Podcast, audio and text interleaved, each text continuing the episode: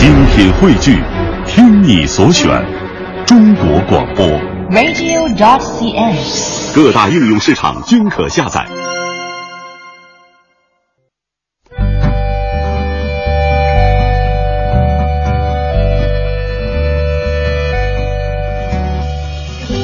讲述看不见的心灵故事，记录几代人的情感春秋。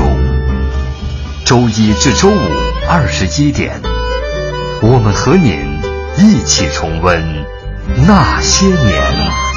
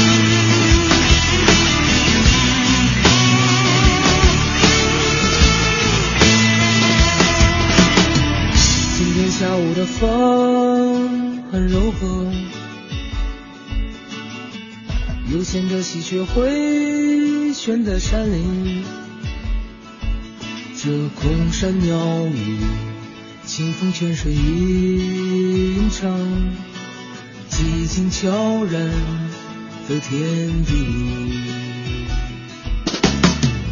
空中潇洒而下的阵雨，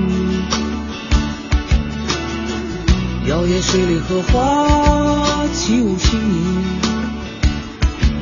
透过这屋檐，珠帘般的雨水，着清凉的嘴里。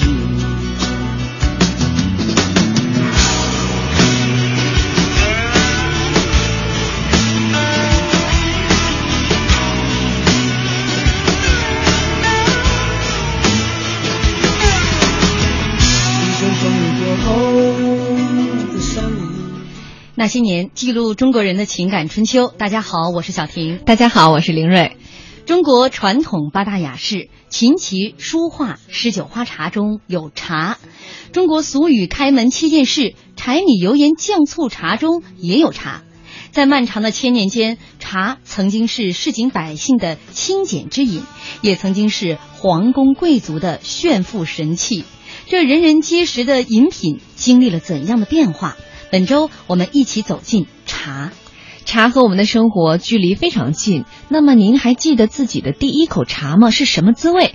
欢迎大家在新浪微博检索“经济之声那些年”或者艾特主持人小婷、艾特 DJ 林睿来和我们互动。今天晚上做客直播间的嘉宾是唐人祥茶叶创始人刘小祥先生和杨淑莲女士，先欢迎二位。二位好，好，大家好。大家好，嗯，听出来了哈，男生是刘晓祥，对 女生是杨淑莲，他们两个是我们应该说是经济之声的老朋友了哈，在这儿讲过茶。讲过爱情，是的，呃，今天这一周，呃，应该是这一周哈、他们都会为我们带来茶文化的系列。你说这更加博大精深了。既然是老朋友哈，我先说个题外话，行不行嘞？行嘞。呃，我们有听众朋友，我们微博一发，这个特别忠实的听众啊，无论我们发什么，总是一颗心捧出来，砰砰砰。然后有一些就质疑啊，说我以为今天开始说书呢，琴棋书画嘛，嗯，不按顺序啊，对呀不按套路出牌啊。然后听众就说了，那按套路出牌的还能是小婷吗？我看大家对你多了解。那有一位朋友是这么说的。我觉得吧，他们会年前用两周把八雅讲完，然后两周进入重播模式，大家每次都无法猜中我们的开头，嗯但这次大家猜中了结尾。你这是提前给大家预告呢？那两年那那两周可以不听节目了是吧？呃，重播也得听啊。有一位笑家人他是这么说的啊，他说从孩提时候就喝茶，转眼间喝了近三十年了。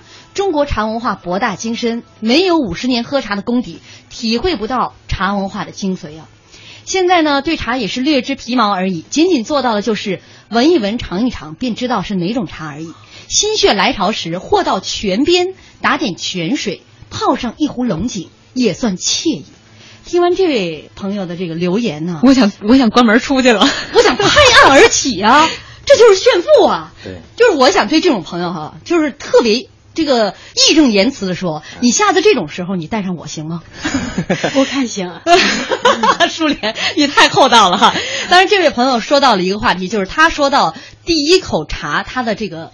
呃，是什么样的时候喝起的？今天关于这个第一口茶的这个问题呢，我们也是采访了几位朋友，大家一起来听一听他们对于第一口茶的记忆。第一次喝茶应该是小学，嗯，就是先喝起来，一开始是苦的，慢慢的就会有一种甜甜的味道，就觉得特别特别的苦，没别的感受，因为当时呢，可能茶叶也不是特别好。第一次喝茶好像已经过去很久了，很小的时候自己也记得不是特别清楚了。呃，我其实最早喝茶的时候是中学那会儿啊，就高考那会儿，那会儿喝茶真是就是为了高考，每天要看书看得很晚。泡一杯很浓的茶，为让自己防困。印象中第一次喝茶应该是在小学三年级的时候，比较苦涩吧。因为我是南方人，南方有一个习惯，就是在清明之前、谷雨后，会去买一些新茶。啊，那会儿记得好像是跟着我爸下乡去买新茶。嗯，喝的第一口感觉就是很苦，我就问我爸，我说。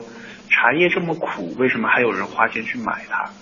然后我记得父亲那那会儿跟我说的话就是，啊，也许你长大以后会喜欢上这一个苦涩的味道。几岁开始学会泡茶的？两岁半。谁给你喝的呀？妈妈。嗯，那是什么味道？还记不记得？甜的。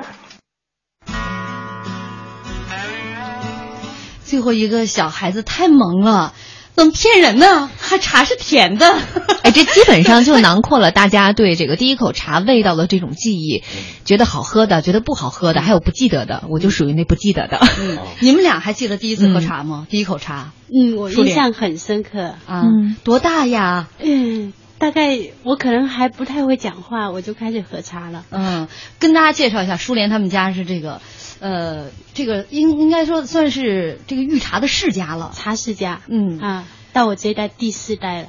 哎呀，我出生是在福建安溪西平，可是铁观音花园地的地方哦，啊，所以从小是衔着茶叶就出来的，从小喝茶，这是茶罐里大，自己加工，自己泡茶啊。那时候茶，那你对茶的这个这个最初的味道？啊，你可能最小喝茶，你还不印象不太深刻啊。嗯，那你最初对茶的这个味道的记忆呢？呃，我觉得茶肯定是要先苦后回甘，这是我从小的一个概念。我为什么有这种很直观的呃，这个就是像一个大人的这喝茶的这种感觉呢？是因为在这个采茶的时候，我印象最深刻是，呃，我的我的这个采茶所呢。还没到茶树的这个面上，我要垫着脚尖，冒出一点点脑袋来啊！这个时候就开始去跟妈妈上采上山采茶。哦，那茶树大概应该是不到一米吧？对，所以那时候也就两三岁，有吗？也也就也就三岁四岁。你知道南方人长得比较精华吗？浓缩。你就说你就说挺挺挺挺矮娇小的。嗯，大家可能不知道我的身高，我我我爆料一下，我身身高就一米五八，看不出来啊啊！我觉得舒妍姐你实在是太拼了，你本来可以 就是广播嘛，可以留点好的没这个这个印象，让大家猜一下。呃，从小就开始采茶喝茶哈。其实说到这个茶呢，中国是茶的故乡啊，这是毋庸置疑的。那其实关于茶有很多很多的传说了啊。这上古时期，哎，我今天看林瑞找了一个民间传说，老长了，什么有鸡啊，什么养了母鸡啊，下了蛋之类的。这是太复杂，不是，其实很简单，这我小时候听来的一个传说，就说。就是《Long Long Ago》的故事特别适合我讲，就是嗯嗯嗯脑大脑里面沟回比较少的，就很久以前，就是在山脚下有一个老农，他们家养了一一只母鸡，这个母鸡会定期的下蛋，但是后来有一天他发现这个。呃，蛋就会不翼而飞，于是他就守在这鸡窝旁边看究竟发生了什么。原来是一条五尺长的大花大花蟒蛇，他就把这个蛋给吃掉了。他吃掉之后呢，就会一口吞掉，然后再摔打自己的身子消化掉。后来他就为了惩罚这条蟒蛇，去找了一个长得非常像蛋的鹅卵石。结果这个蛇吃完了之后，显然不消化呀。这个蛇特别着急，就爬到了一棵树上去吃了一棵树叶，非常神奇，这个蛇的肚子就恢复了原状，就消化掉了。从此之后，这个村民包括这位老人家就把这一棵树视为宝茶，所有的村民发生消化不良的事后的事情的时候，就都会含一片茶叶子。从那以后，这就变成了茶树。你把专业的茶叶的这个从业人员、专家都给聊蒙圈了，都没听说过。那我相信你们这个跟大家讲的一定是神农尝百草，对对不对？对，嗯，六一七十二毒，得一土而解之嘛。嗯，那个土就是我们那个时代的茶嘛，嗯，今天叫茶。然后呢，是据说他神农氏的肚皮是透明的，他能看到自己中毒呃深浅。啊，所以你比他还迷信。没有，这个是汉以前的传说了。嗯，但是他讲的那个很适合潮州的一个传说，是比较真实的。嗯，潮州有一百零八种香型，凤凰单丛。嗯，那么有一款茶叫鸭屎香，鸭屎香就是大雅大俗嘛，就是我们是那个养鸡鸭鹅的那个鸭屎香。它这个比较贴近，确实是有个老农种了一棵树很香，嗯，后来很多的牧民上去了，然后呢就想问他这个茶是为什么那么香？你家到底怎么那么香？他说没有，我们就是那个鸭屎香，后来就流传下来。鸭屎香，对，哎，我听明白了。好，我我我们太快了，马上要进入广告了。刚讲完两个迷信的故事，进广告。也欢迎大家继续锁定《经济之声》那些年广告之后见。北纬四十五度。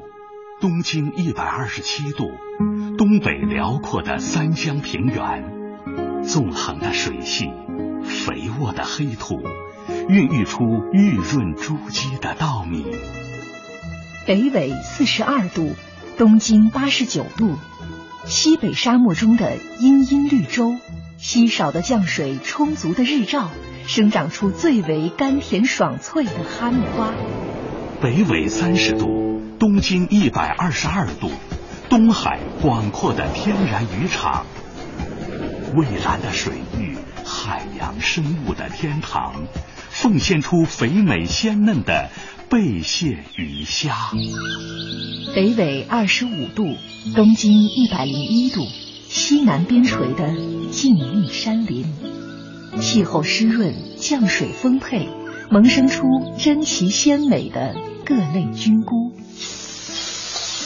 北纬三十九度，东经一百一十六度，这里有我小小的餐桌，美味珍馐，唇齿留香，走遍天南地北，体味美丽中国。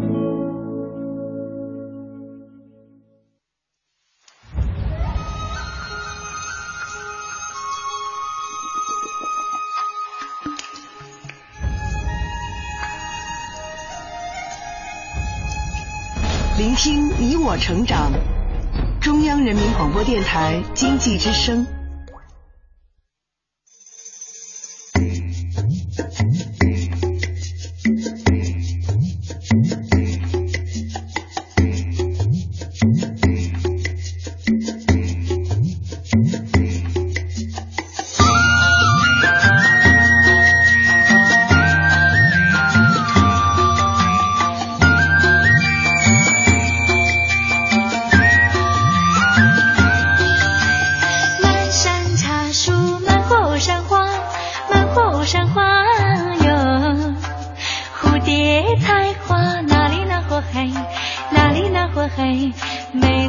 啊烂人。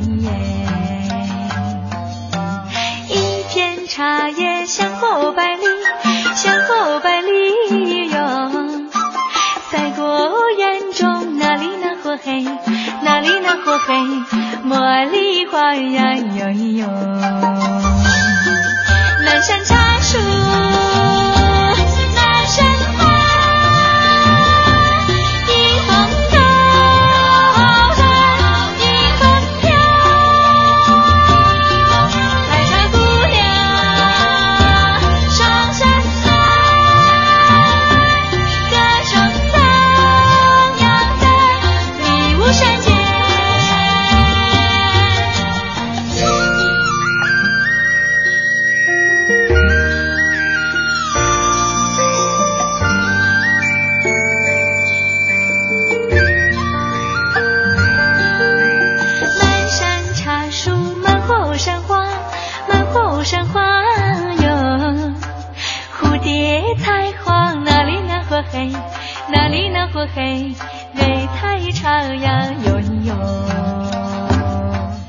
选的歌多好听！这首歌《满山茶树满山花》啊，我们这周都在说茶。呃，今天呢，这个想问问大家啊，还记得自己的第一口茶吗？您可以在新浪微博检索“经济之声那些年”或者艾特主持人小婷艾特 DJ 林睿来说一说关于这第一口茶的记忆啊。像这个黑虎泉里游泳，他说原来都是喝茉莉花茶，第一口茶应该就是小的时候八十年代初跟姥姥在济南大明湖门口卖大碗茶的时候喝的，那时候主要是解渴啊。也欢迎更多的朋友来跟我们来分享你关于你第一口茶的这个记忆。今天做客我们直播间的两位嘉宾，唐人祥茶叶创始人刘小祥和杨淑莲两位老朋友了。刚刚我觉得小祥你的传说故事比领瑞说的好啊，是这真的就是这故乡的故事，说说起来。更有味道啊！我们也知道了一个茶的名字——鸭屎香。鸭屎香，嗯，然后鸭屎香它还有一个名字叫鸭柿香嘛，是野柿子的香味。但广广东人、潮州人说话是带口音的，嗯，说阿塞胖。后来呢，他们喜欢大雅大俗，他们就用那两个字的嘛，嗯。然后其实我们说，我们最早有记载还是从唐祖宋点名炮开始嘛，就是我们唐代是煮茶。宋代以后点茶，明代以后才开始有壶，才发明了壶，才有泡茶。啊，你不能一句话就就给我们穿越到现在了，没那么容易的啊。这个，但这个，但是在唐代的煮茶来讲，嗯，那个时候没有什么太多的工具，我们采下来茶，我们的祖先就会用晒，就现在所谓的晒青。晒完青以后很智慧，我们用蒸饭的锅，就是那石锅，用蒸蒸青一下，就是把那个茶叶里面那个霉杀死。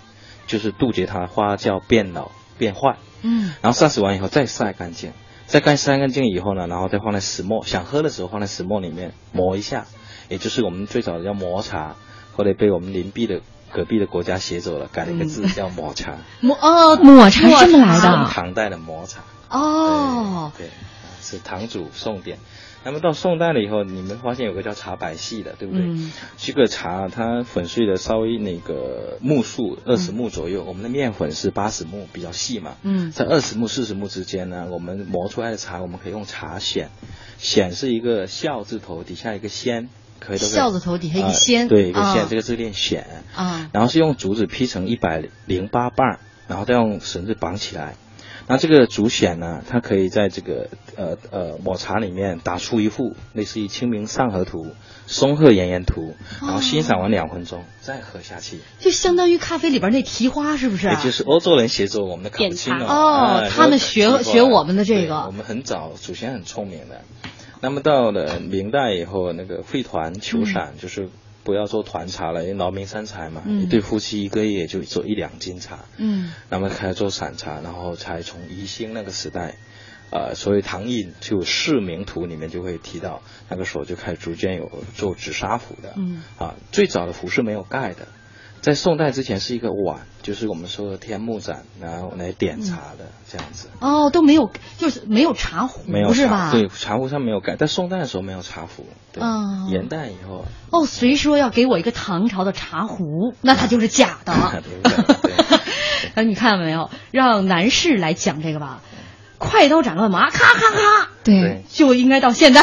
对，我刚才越听就越挫败。就我们准备了一下午，包括一个周末，然后翔哥就三两句话就已经把这个 泱泱历史都给梳理完了。因为那个在唐代的时候，他们崇尚金银器，嗯啊，崇尚金银器，他们的瓷器更多是陪葬品，就唐三彩。嗯，宋代呢，就是我们唐代的最后一个呃国呃就是国王嘛，就是我们的皇帝叫柴龙。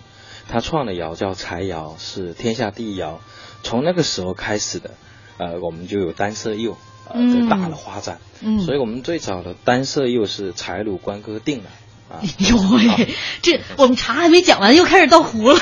没有，这个要匹配的嘛。要匹配的。好，呃，凌瑞刚才也讲了，他这个忙活了一个周末，然后现在有点挫败感了，因为因为这个小翔讲的全是凌瑞没有准备的。对，是吧？就是你能不这么截短吗？真是的。那那把你准备的给给大家来分享一下。哎，我倒是有一个刚才翔哥提提到的，想跟大家分享。刚才您提到了这个唐代，它是崇尚于金银器的嘛？对，是。今天我们在微博上面，呃，发了一张图片，这张图片就是陕西扶风法门寺地宫出土的大批的珍贵文物里面，这一套就是当时唐代的这个金银器，就是茶壶。好，我们再往往回倒饬一下，倒倒饬到汉代。哎呦喂，你这个转场真生硬啊！来吧，来吧。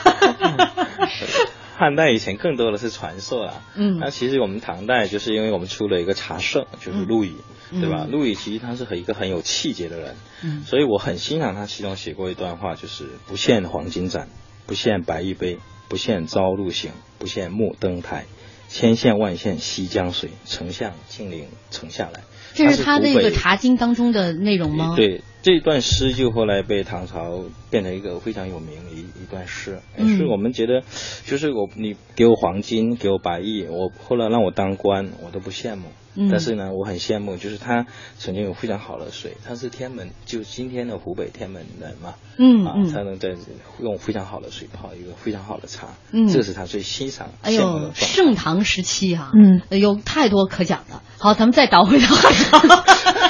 我觉得你转的特别巧妙，开个玩笑了啊。呃，因为在我们这个今天看到了一个小故事，呃，刚才呃小翔也讲了，说从盛唐开始有各种各样的这个记载，包括我们的这个茶艺方面，对，从唐朝开始是有到了一个一个顶峰一样，嗯，到了宋朝呢，有很多很精致的，把就是把很多茶艺方面的东西精致化了，无论无论是茶叶还是茶具啊，但是呃。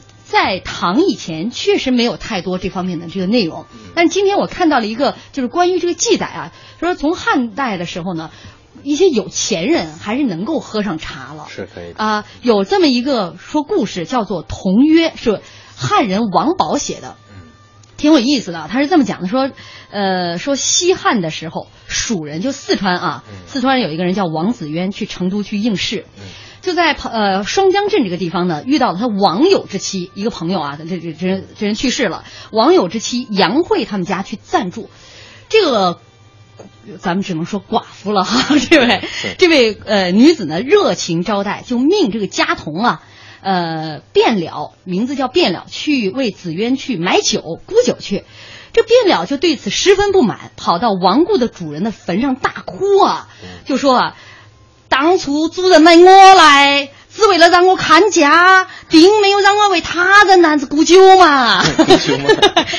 结果这搞的这个他的主人女主人杨氏啊和王子渊就是客人呢，对他特别的恼火。这传出去多不好听啊！就商议了，以一万五千钱把卞了卖给了王子渊为奴，并且写下契约。契约当中规定说，卞了每天应做的工作包括什么？其中两项。五羊买茶、烹茶进具，就是每天不仅要到五羊的市场上去给主人买茶叶，还要去煮茶和洗刷器皿。哎呦，我觉得跟月嫂差不多，就每每天的工作，就是他们还是这个这个尽尽管卖给谁了，这工作细致到这种程度，我觉得其实地位也不算太低哈。对。嗯，这其实这是西汉中期时候的事情，就大概是说在那个时候，非常奢侈了，已经就已非常奢侈了，这属于对。专门有个茶红，那个时候马王堆出土的这个这个里边文物啊，除了这女尸啊陪葬，还有一箱茶叶啊。就说明那个时候有钱人家、王公贵族陪葬的东西，一箱茶叶能陪葬，说明他的地位很高。对对对，我们可以再拉到近代来，就是我们的鸦片战争也是因茶而起嘛。对，因为我们土能生黄金，地可产白，也是我们老祖宗给我们的。嗯，等于我们烧出来的泥巴比黄金还贵。嗯啊，然后我们采出来的树叶卖的比那个黄金白银还贵。所以呢，欧洲他们就很不高兴，就拿鸦片来换我们的茶叶，也是因此而起的。所以茶是一个非常好的一个一个一个东西。嗯嗯，在他们国家里面是一个非常奢侈的东西，尤其在欧洲皇室。对，就是他们那个时候都过了多少年以后，他们才奢侈。我们在早这个几千年前我们就奢侈。对对对。那说到这，刚才呃小强说到了这个陆羽，对，哎，陆羽是一直被。奉为茶仙、对茶圣对茶神。据说在过去啊，旧社会啊，说你要去买。这个茶具的时候，除了买这成套的特别名贵的茶具，人家会送你一尊这个茶神，就是就是这种瓷器的这种茶神，你才能请回家。哦啊，一般你人家这是还不会给你的。小琴教会我了，我还不懂，要这样促销。你你们家供的是关公是吧？开个玩笑，开玩笑挺好。嗯 呃，这是说这个唐朝啊，这个刚才我们讲那些器具，包括讲了陆羽。陆羽他这个人对茶那么了解，其实跟他经历也蛮有关系的。是蛮有关系的。他首先他是个孤儿，嗯啊孤儿，然后他被那个就很多种版本的，就是说他是被那个禅禅宗呃就捡捡回去的一个孩子，给人茶童十九岁下山，然后徒步呃走遍了大江南北。嗯然后呢，像我们有一句话叫“陆羽三眼铸军舰”，就是我有一个师傅唐提先生，他给我说过，陆羽是在他家门口有三眼井的地方写的《茶经》。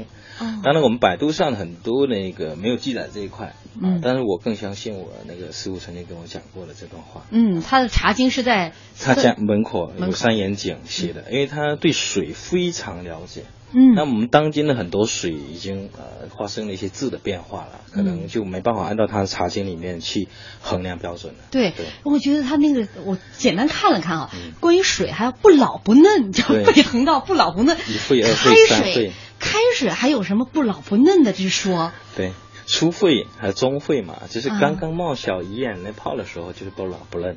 哦，我们冲泡茶叶的话有有分，就比如说泡绿茶、嗯啊，泡乌龙茶，还有那个普洱啊、黑茶呀，这个水温都是特别的讲究。就是都是不一样的，是吧？啊，比如说你冲泡绿茶，水温一定是在呃八十度到九十度左右啊，这个是最合适的，因为芽太嫩了嘛。哦比如说大家都知道，这个每年到三月初的时候啊，明前明前茶对吧？哈，这个以前以后的这些茶都是小芽。啊，嗯那一定是要在这个八十五度到九十度左右的这个水温是最合适。明白了啊，就是太高了就成超了哈。那会把那个叶绿素给它呃那个破坏掉的。哦，啊太有讲究了。他的意思是说，先烧开了，然后再晾回来到九十度，再冲。哦这水还是要煮熟的。哦，明白了 这个确实解了我一个疑问。我还在想，这个人得在旁边看着，看他冒了三个泡了，是八十度，四个泡是九十度。不，我会送你一根温度计，这个更方便一些。唐朝没有啊。用手指头戳一下，这事儿你干得出来？呃，我们听众朋友说，据说柴窑无传世的实物啊，对，说这个器具啊，对，都是传说。呃，这个小翔，咱们接下来的这个内容，我们广告之后再讲，因为就剩十秒了，又要进入广告了。也欢迎大家继续锁定收听中央人民广播电台经济之声《那些年》，本周《那些年》，我们来为大家讲茶。广告之后见。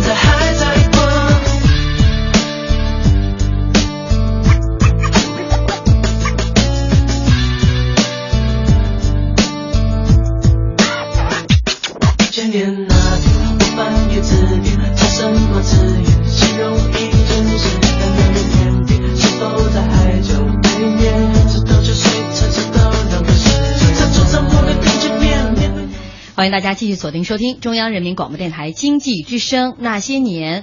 本周《那些年》，我们中国传统文化八雅之一，一起走进茶。您还记得自己的第一口茶吗？欢迎在新浪微博检索“经济之声那些年”或者艾特主持人小婷艾特 DJ 林睿来说一说关于第一口茶的记忆。呃，今天做客我们直播间的是唐人祥茶叶创始人刘小祥和杨淑莲。看一看大家的一些留言哈，一位朋友说我的第一口茶就是龙井虾仁儿。是虾仁儿还是茶？四哥说普洱茶我的最爱，记得在五六岁的时候就偷喝外婆的普洱茶了，到现在我都喝普洱茶，这就是第一口的记忆啊。哎，我怎么觉得这个跟你的第一口记忆很像呢？就是你应该也是我爸的茶。对呀，对呀。而且就是我们家就是我爸一直喝的都是这个叫花茶，就茉莉花茶。嗯我其实现在我并不爱喝茉莉花茶，我觉得太香。香气太香了，我比较喜欢喝他们福建产的茶。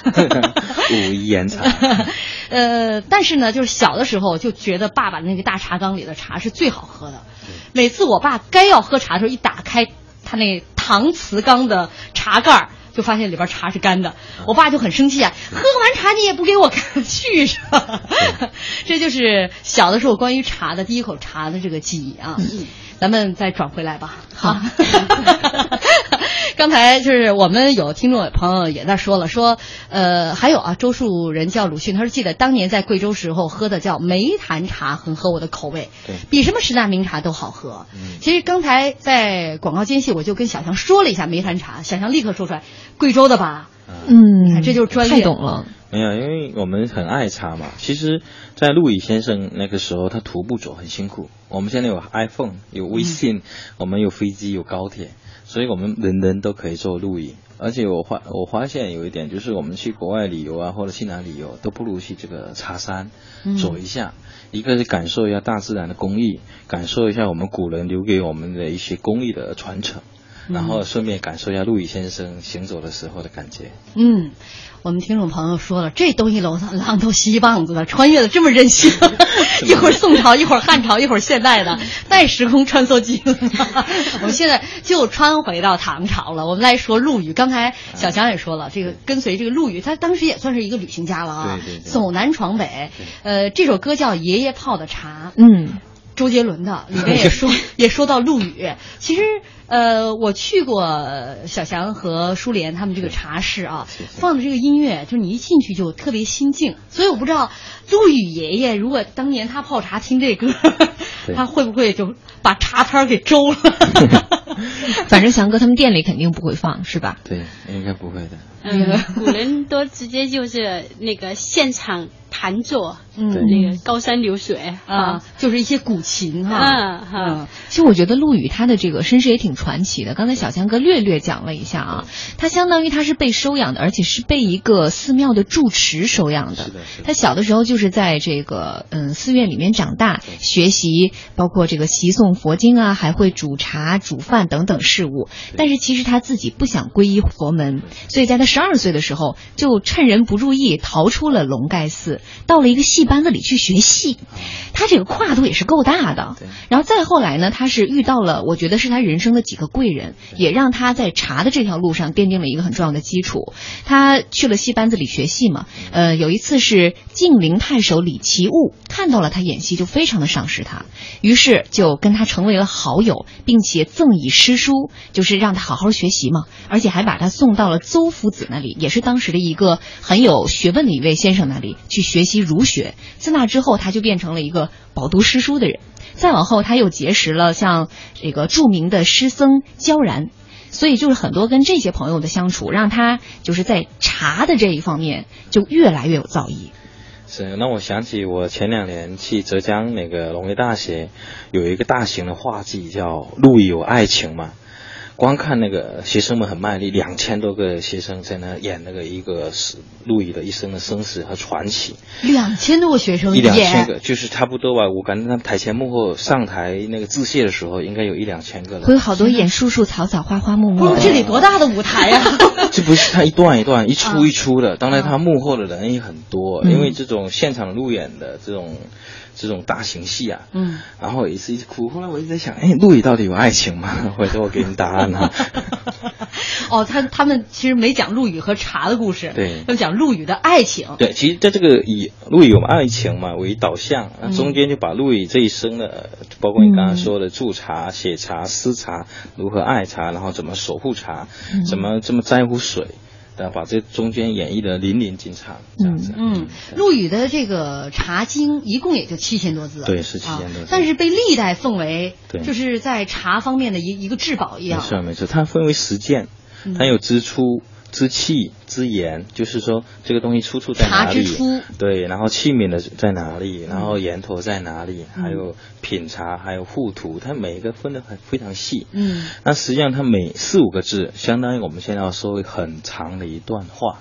嗯啊，比如说他说“行定白窑，泪颜似血”，就是保定的白窑，而且定窑嘛，嗯，就是有点像银子，又有点像血。但其实这句话可以翻译成很长很长的一个意思来来讲述，但是它就一就一段就概括了一个城市或者一个品种，是这样子的。嗯、他算是这个，这真是中国茶史当中的第一人。对，把中国的茶文化能够这么细致的啊，分门别类的七千字跟大家来介绍了一下。这是第一部的茶文化专著。对对对，所以他，但是他还是很多地方没有走到，比如说以南的很多地方，嗯，啊，西藏，包括还有我们山东有一些地方他也没有到过。但没办法，在那个时代已经很有限了啊，非常有限。嗯。但是我觉得他写过一段话，叫“一气成名，只为名”，就是那个泡茶那个名。嗯。夜来客满茶室香，就证明那个时候唐代已经开始对器皿的着重了。嗯。就是喝茶用器是一定要很考究的啦。嗯，啊、就像你刚才说了嘛，在唐朝已经把这种。所谓的茶艺茶道已经东渡传传到了这个其他的这个国家，对对，所以那个时候可见大家已经很讲究了。对我们唐朝有一段话叫“传业硕学惠邻邦”，就是很多人来我们这个唐朝的时候来我们这边学习这些文化，嗯，甚至我们有很多知县都是外国人啊，嗯，这个很多村长都是外国人，在唐朝的时候，所以很开放的。嗯嗯。那到了这个宋朝的时候，就是为什么呃现在这些很很多名贵的瓷器都出自宋朝？对对对那其实也跟茶文化有关系，就是到了宋朝，它是一个特别讲究的一个朝代。嗯，无论是茶还是茶器，对，都都都是一定要做到极其精致的这种程度。对，我看有一个茶叫做什么，那叫龙团凤饼，是这个吗？对对，刚才就说了。到了朱元璋的时候就废团了，就是求散了，就是要种植散茶了。嗯啊，因为那个团茶是很费工的，就是大概一对夫妻，功夫的是吧？对，我们就比如一对夫妻大概干一个多月，可能才出一斤茶都不到。哦、啊，它成品还不大。它是它是就是一一一个饼是吗？把那个茶研碎了，团在一起，团团在一起，一颗一颗一个芽一个芽的去精工细作。嗯，啊、而且而且上面是不是也什么蜂蜡呀什么的？对，这些程序都是要做的。对，因为它主要是以进贡为主了。嗯。但是呢，到那个后面就，但是宋代也有也有点茶成风，当时分两两段。是不是就这就是斗茶是吗？对，民间的斗茶嗯是以那个建盏。这块比较多，嗯、因为民间会斗茶、斗气啊，器皿这一块会吓我一跳啊！斗气，喝着喝着生气了，对，茶盘又周了，是器皿的器啊，器皿的器，对。嗯、那其实，在宋代，它有一个是呃，我们叫吃茶器，我们有个赵州产嘛，之前就是、嗯、也是讲了，能反映出我们当时的更多的是吃下去，我们现在都叫喝茶，嗯，对不对？嗯，那个吃茶器它分两块，一个是把茶叶百分百的摄气。啊，我们就是用磨石磨磨完以后，我们就是连茶一块喝吃下去。哦，还有一个呢，就是赵州产的吃茶器，它是想助生徒肉眼失色空，就是让他的那个学生，就是那些小和尚们说：“师傅，你去哪里？我吃茶去，因为你不知道我什么时候会来。”第二个呢，还有一个就是禅茶的时候，就是我们会在舌根底下压一个呃茶叶啊。然后打坐的时候不会睡着啊，也不会对那个不敬，然后也不会胡思乱想、走火入魔，所以那个呃那个时代很多很好玩的故事。啊，就是吃茶去吃茶啊。去，呃，其实那个刚才小强一说到，你看斗茶，它这个有宫廷的斗茶，对。民间也有斗茶，民间有斗茶。可见那个时候就是民间的茶文化也普及开来了，嗯普及开来。呃，这个大家都看过《水浒》吧？对。啊、里边那个王婆，她就是卖茶的，嗯。是吧？我们放一段这个电视剧，大家回顾回顾。哎呦，是大官人呐！哎王干娘好。您这是要上哪儿啊？来坐。官人，来碗姜汤吧。哦，行啊，就要姜汤哎，大官人啊。喝茶。王干娘，两盏茶。哎呦，是西门大官人呐！大官人，就来碗梅汤吧。最好的，暖暖的，多加些酸。放心吧，老身家的梅汤绝好，暖暖的，酸酸的。好茶呀，干娘，且吃点茶，今天吃什么茶呀，官人？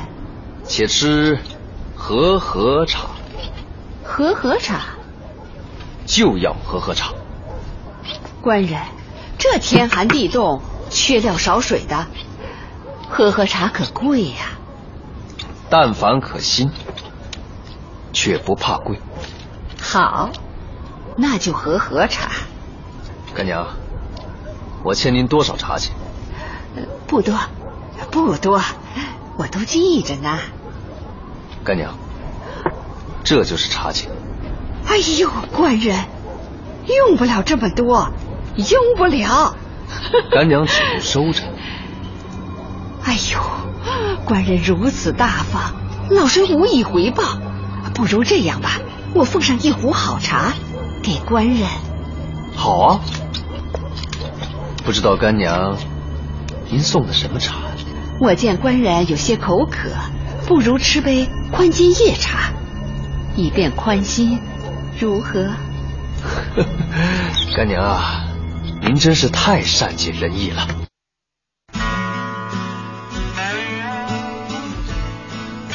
刚刚《水浒》片段当中啊，这个王婆卖的这些茶呢，小强和舒莲都没听说过，和合茶有的有的没有吧？嗯，没有，没听说过。所以我说这些茶都失传了，失传了。小说当中的，但但这个片段呢，可以说明就当时这种茶铺挺多的了，就是一般的这个民间也能够这个大家能够到这个茶铺去买茶来喝。过去不像都是宫廷当中的吧？嗯、啊。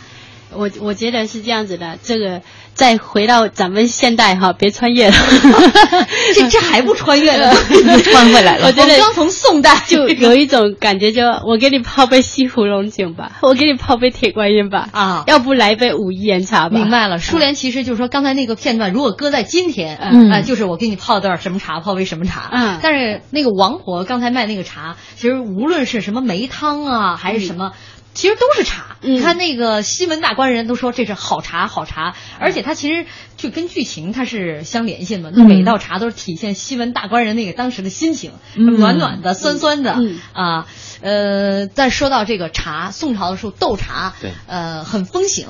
这斗茶其实挺有意思的，是不是？就是那个看谁那墨做的漂亮啊？呃，一个是斗器皿，就是呃那个天目，也就是油滴天目和曜变天目。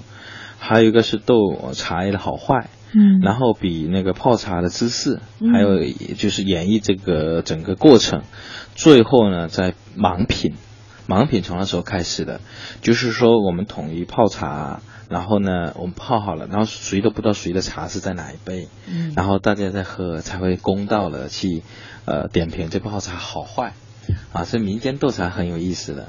就盲品，我知道把眼睛给蒙住 啊，来，类似这个意思啊。谁的泡沫更丰富？请给我闭着眼睛，我在感受茶的味道。哎，你们有没有尝试过来恢复？就是曾经的那种抹茶的这种？有啊，我们经常会有的举行这样真的活动啊，就是那使劲儿把搅搅搅拌搅拌，可以的就搅。其实那个就是那个时候的那个茶是膏状的，是吧？你刚刚听那个小孩说，我喝的第一口茶是甜的，嗯实际上你刚刚听到没有？就是因为那个抹茶粉加奶了，哦，所以是甜的。那就是现在的奶茶。对，哦，也不是，呃就是抹茶茶酸奶。有很多种泡法，凌乱了我觉得呃，像日本基本都是用抹茶，叫吃茶，对吧？他们把那个抹茶可以泡那个呃，就是纯抹茶，嗯也可以把抹茶当做就像刚才主持人小田说，呃，柴米油盐酱醋茶，对吧？他们是真的把柴米油盐酱醋茶在开门期间是做的非常到位啊。嗯啊、所以呢，就是说这个抹茶既可以以以这个点茶点盐味，也可以加酸奶。那么我们这个中国人很多人都会，比如说一到夏天，很多美女们哈都说，哎呀，我的腰粗了，我的大腿粗了，我需要减肥。那这时候的话，就是呃，你喝纯抹茶，它会。就是很容易醉茶的，嗯。呃，因为抹茶闻它那个茶多酚纤，就是那个叶绿素叶绿素纤维，就是成分很高，嗯。所以这个时候的话，我们给它加点甜的下去，就是所谓的糖解茶嘛，哦就相当于其实把所有的茶叶你都给吃掉了，嗯。对吧？打成沫之后，啊。然后跟水一直在搅拌，对。最后呃越好的这个茶就是它越融合，就是那个茶叶沫和水啊。就是相融。这个是一个考究点，就是说，如果你我们单独说抹茶而而言嘛，就是我们宋代的点茶是用磨茶嘛，嗯那磨茶呢，就比如说我们要采摘的前十五天，用黑色的布盖住，盖住了之后，这个时候会出现什么情况？叶绿素不会流失。到一方覆盖，二方覆盖，就是说，当你掀开的盖的时候，那个芽是翠绿、翠绿、翠绿的，迅速采下来，迅速蒸锅，迅速晒干，迅速磨成粉。而且好像采摘的时候还不能见太阳是吧？就是不能朝阳这个就晨露刚刚刚刚退去的时候，对。哦，还是专门有石有点儿的，嗯最后做成这样的一个抹茶。我觉得在唐朝的时候一定加奶加奶加奶，所以才会吃的喝的那么丰满，吃茶。吃茶嗯，但是到了这个你看宋朝斗茶，呃，这个吃茶这么风靡。但到了明清以后，似乎就已经这种光环已经不在了。对，那个时候可能也比较战乱嘛，就是你会发现宋代出了很多名贵的瓷器，嗯延明清出了很多陶器大件的，因为马背上要用，嗯明白？所以你宋代是唐风宋韵，就这句话不是空口而来的，就是那种味道，所有的追求了单色釉的美、简洁的美那种，这是在宋。那么延明的时候呢，要么就大马缸，要么就是满清的青花，嗯就画的非常慢，就是你越有钱就工业重的东西。所以你看，你进故宫，你会发现那个青花都是大缸，然后画的满满的，一条龙要画两个月那种感觉。没文化哈，土豪，现在叫土豪。但是就是在明朝，朱元璋呢，因为他是从这个吃过苦的嘛，对啊，这一草根儿皇上，没错所以他也见到了这个很辛苦啊，制成这个茶饼。对太花费功夫了，民间疾苦他了解，所以就废掉了茶饼。对对也从此从明朝以后是开始有了泡茶，是吧？对对对对也就是更加接近于我们现在喝茶的这种形式对，。你会发现宋代末期的那个茶壶叫紫壶，就像直壶啊，就是这么高，嗯它有点像温酒了，又想像泡茶，但是没盖。啊，啊，是直壶，那是个直壶叫直壶。后来才慢慢的就下来，才变成呃有紫砂壶，它有盖，然后可以闷泡的一个过程。嗯但是在这个之前，点茶会比较风风行一点点。嗯那么明代延明的时候，可能他们器皿更多就是有点百花齐放了啊，嗯百花齐放就是没有那么教条了。嗯但是青花那个是在那个时候就开始流行起来了。嗯啊，那个时候人们又追求另外一种刻意，追求另外一种呃那另外一种美。可能宋代我们追求的是简约的美啊，嗯极致的那种没有瑕疵的那种那种美。嗯可能到那个时候就开始追求这个功底的的美啊，嗯是这样的。所以那个时候也出了很多文人墨客。嗯，嗯，到了这个晚清以后对，呃，你会发现这个茶馆越来越多了，越来越多了啊对对吧？所以才有那个那个著名的这个呃文学作品文学作品茶馆嗯出现对啊。我们之前也有叫私茶银行，就是茶叶有银行的，就像银行嗯，茶银行，丝绸茶叶银行，简称丝茶银行。丝茶银行对就是丝绸茶叶银行。对对，因为那个是我们个人是不能经营的。你看我们九几年在卖铁观音的时候，嗯我们还要交税的，上山上山税，下山下山税，啊，都是要交给政府的，就像盐巴一样，个人不能经营的，是这几年才开放的，哦这是一二十年啊。哦，这可能是传统是吧？对，但是那个很快，所以这个百花齐放的时代，茶的产业越来越发达。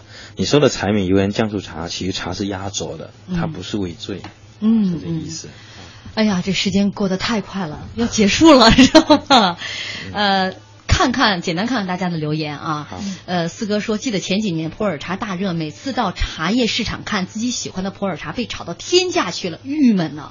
没必要是吧？买天价的茶，没必要，嗯没必要要长生喝熟看到，就自己要尝点生茶，就你能能接受了二三百然后一两千的，你自己能接受的，嗯然后喝点熟茶，因为你你自己看着它变老的嘛，嗯然后老茶去看看就好了啦，没必要去羡慕它。嗯我们跟陈忠茂院士，就中国茶叶唯一的一个院士，我们也是呃有有过交流，说茶叶最好的年纪啊，就我个人十二到十五年。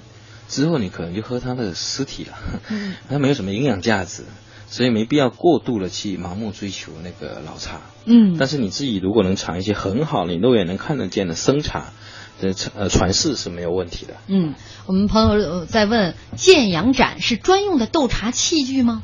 呃，他是说的建窑水集，在产于福建的建阳水集镇啊啊、水集镇呢，它也建盏，呃，统称呃叫油滴天目或者兔毫天目。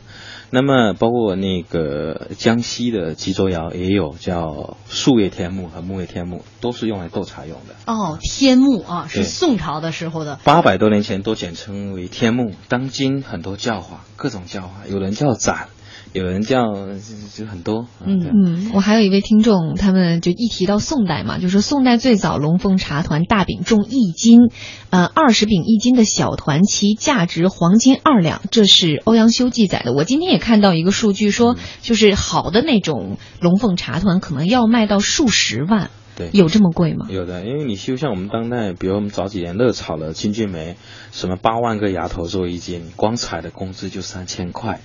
就有些时候没有必要，但是你可能喝到了茶的口感，单基酸、氨氨基酸或者单宁酸什么都是一样的，嗯。所以可能为了追求一个名吧，啊嗯，当就是还得分人是吧？对嗯，就是看你像有朋友说我喝茶就是牛饮，听过懂懂懂懂 这声音吗？配合的相当的精妙是吧？对，非常好，那非常，这个今天小象经常是非常好。非常好，是。